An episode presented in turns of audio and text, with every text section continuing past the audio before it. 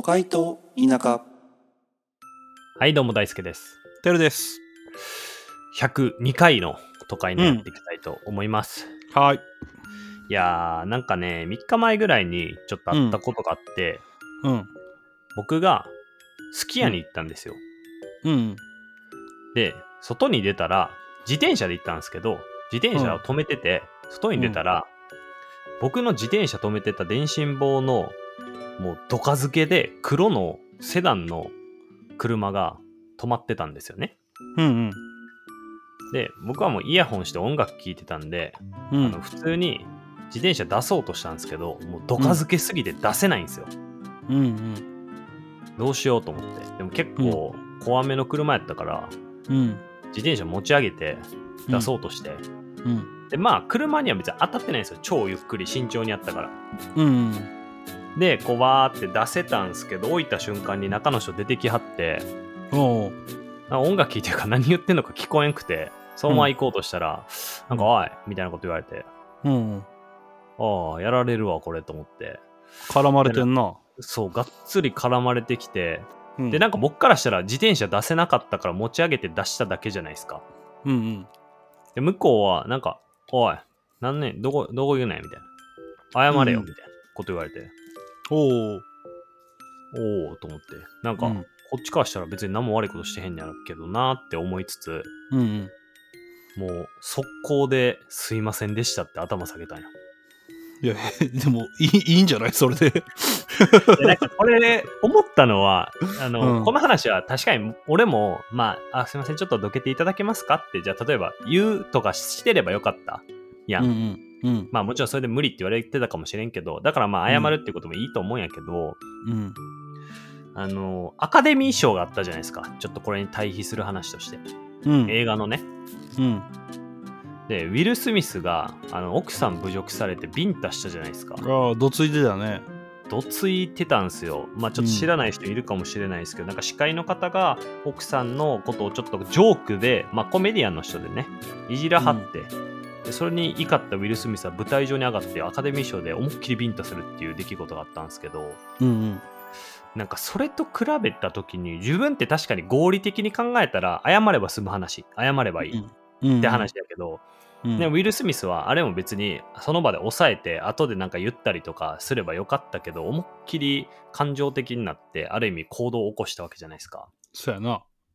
どっちが得するかって言ったら多分僕の方が得すると思うんですよ合理的に考えたら、うんうん。合理性だけを考えたらねでもなんかそれでいいんかなってちょっと思ったんですよああ、なるほどね。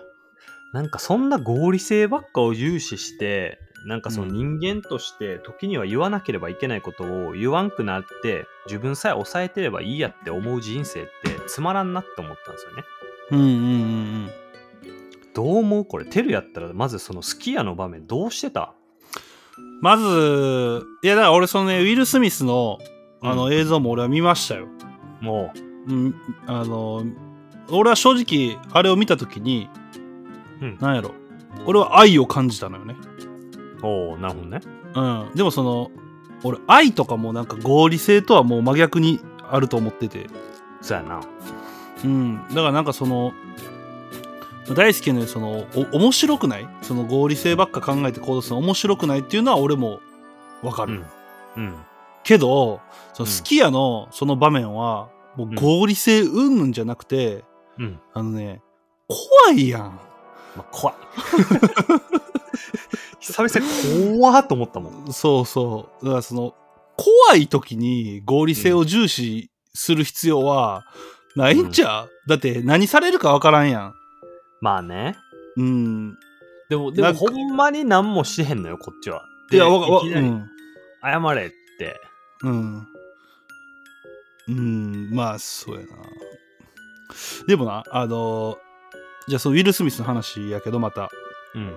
あれ、ウィル・スミスは結構感情的になって、うん。バーンっていったわけやん。うん。で、大輔は、その、同じその、スキヤの場面で、うん。じゃあ、ウィル・スミスやったら、うん。お前がウィル・スミス脳やったら、うん。同じように俺謝ってたと思うね。いや、ビンタしてたよ、多分。いやいや、ちゃうね。それはお前のその怖いという感情を優先したから、うん。だから、合理性とかじゃないと思うねん、それは。もう感情的になったんやで、お前も。お前の感情がただただ恐怖になっただけやから、それは。まあね、言うてますけども。ちょっとね、あの、見えたか。うん、あのちょっとね、あの電波の問題でちょっと一瞬途切れてしまいましてね。はいはい。まあ、しゃあないよな、それは。うん。まあだからあの要はね、うんそ、の合理合理性というのはうん。何かってことなのよね。要はね。うんうんうん。まあね。うん。じゃあ大輔がその好き家であったえじゃあだからさそう大大輔が言いたいのはさその好き家でそういう自分は何も悪くないのに謝ったと。うん。でもそそれでそうじゃなくて俺もなんか言い返せばよかったってことやんな。いや、言い返すとかじゃないけど、うん。なんか、そう、言い返せばよかったとは思ってないけど、うなんか、そのまま受け入れたことに対して、まあまあ、合理的やけど、うん、なんかなーっていうのがあって、で、たまにさ、そういうのに対してめちゃくちゃ怒って喧嘩になるやつとかいるやん。いるね。でそういうやつって、なんか、旗から見たら、あーなんか、うん、別にそんなこと言わんくてもいいのになとか思うやん。んまあ思うね。でもなんかどっか羨ましくない？ああまあ確かにそれはあるな。そう、なんかそのモヤモヤっていうか、別にその人も、俺に対して言ったことはわかるし、もしかしたら当たってたかもしれんからね。うん。うん。だからそれは別にどうでもいいんやけど、なんかそういう時に衝動的に動ける人ってなんか人間らしくてすげえ羨ましいというかさ。ああだいわゆるそのウィル・スミスみたいな。そうそうそうそう。うん。まあね確か羨ましさはあるね。あるよな。うん。まあテルも怖いも割との知らそういう時合理的に考えちゃうやろ。謝った方がいいなと思ったら謝るってこと？うん、とかとやないや、いや、謝った方がいいとは思ってないけど、この場においては謝った方が場が収まるなとか。ああそうやな謝んな。やろうそうなったら。うーん。なんなんやろななんかその感情的になることがもうあんまなくなったのよね。うんうんうん。なるほどね。ななんか若い時はもっと感情的やったかもしれん。もしかしたら。なるほどねう。ん。だそれがね、大人になったって言うんやったら大人になったんやと思うけど、でもなんかそうではないと思うし、なるほどね。うん。わかる。そうなんか進化なのか対価なのかみたいなとこあるよね。その人間として大人になったって言われるような感情を出さへんくなったっていうのが進化なのか対価なのかっていう。いや、変化やろ。人間として。え？変化やろ。だから別にその、進化でも対価でもないんじゃない？なんかその、変わっただけちゃう？だからどっちがいいとかでもない気もするやん、それって。うんまあでもそれをなんか別に正直なんやろ客観的に正しいはないと思うんやけど自分が。がどう思うかが大事やんそこにおいてはもう主観の話だまあ、それはそうやんな。うん、で俺はさっきそう思った以上なんかそれは対価やと思ってんのよ多分うーん。うんあ、そう。まあ、でもどうやろなでも、そう思ったといえ、多分、その場に、そういうことになったら大輔また謝ってると思うで。そう、謝んねん。うん俺は一生多分謝んねん。そう、俺も一生謝ると思うもん。もうそう、うんかなんもん。俺なんかさ、俺とか大輔とかさ、身長割と高いやん。高い。もっとビビってほしいよな。そういう時。何当たり前のようにズケズケ言ってくんねんって思わん？確かにな。ここれやったら普通に負けんちゃうかなとか思ってほしいよね。まあでも、うん俺ら細いやん、まあまあ。線がなんかでそなんていうその喧嘩とかしてきてない顔してるしな、まあな。うん、実際してないしなうん そこはあんのよあんなやばい中学校にいたのにさうんやめろ、その話。ええ方に転がらんわ、どう思っていっても。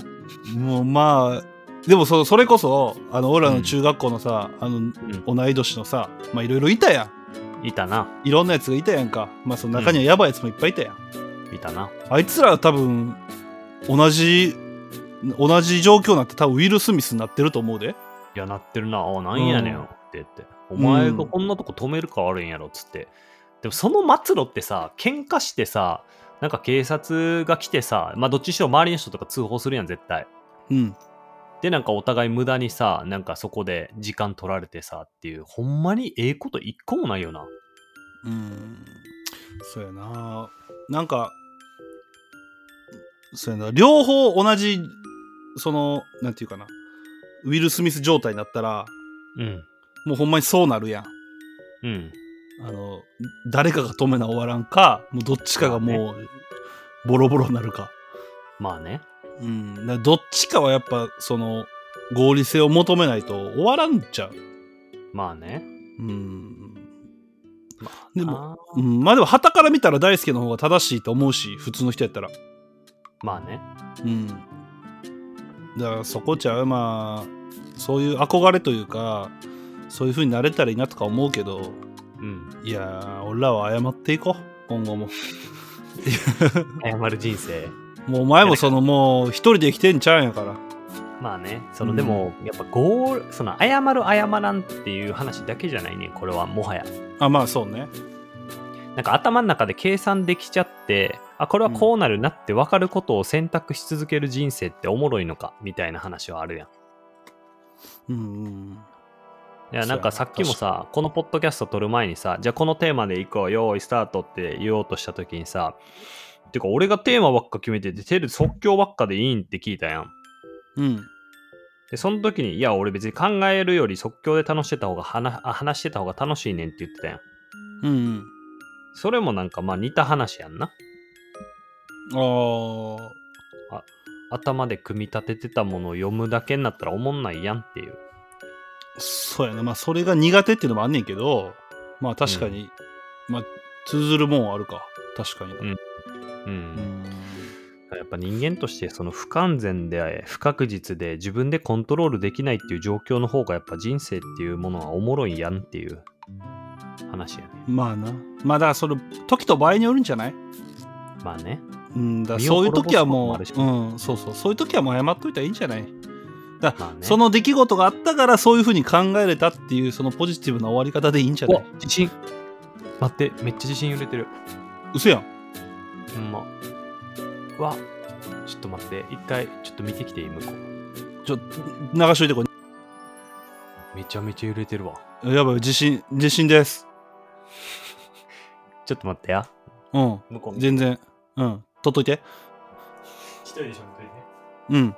いや、ちょっと地震がね、今ちょっと大大好きが東京の方で地震があったということで、ちょっと調べてみ、地震。今日の日付ね。いや、最近地震やばいな。ちょっと待てよ。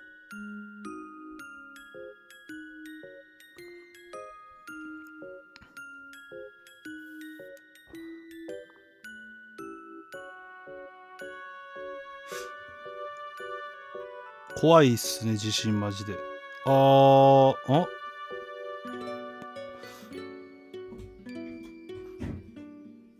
今どうなってる地震？リアルタイム。どこ？どこで揺れたん？収まった今。今めっちゃ調べてたわ。どこやったん？何も出てこうへんから今テンパってんねん俺も。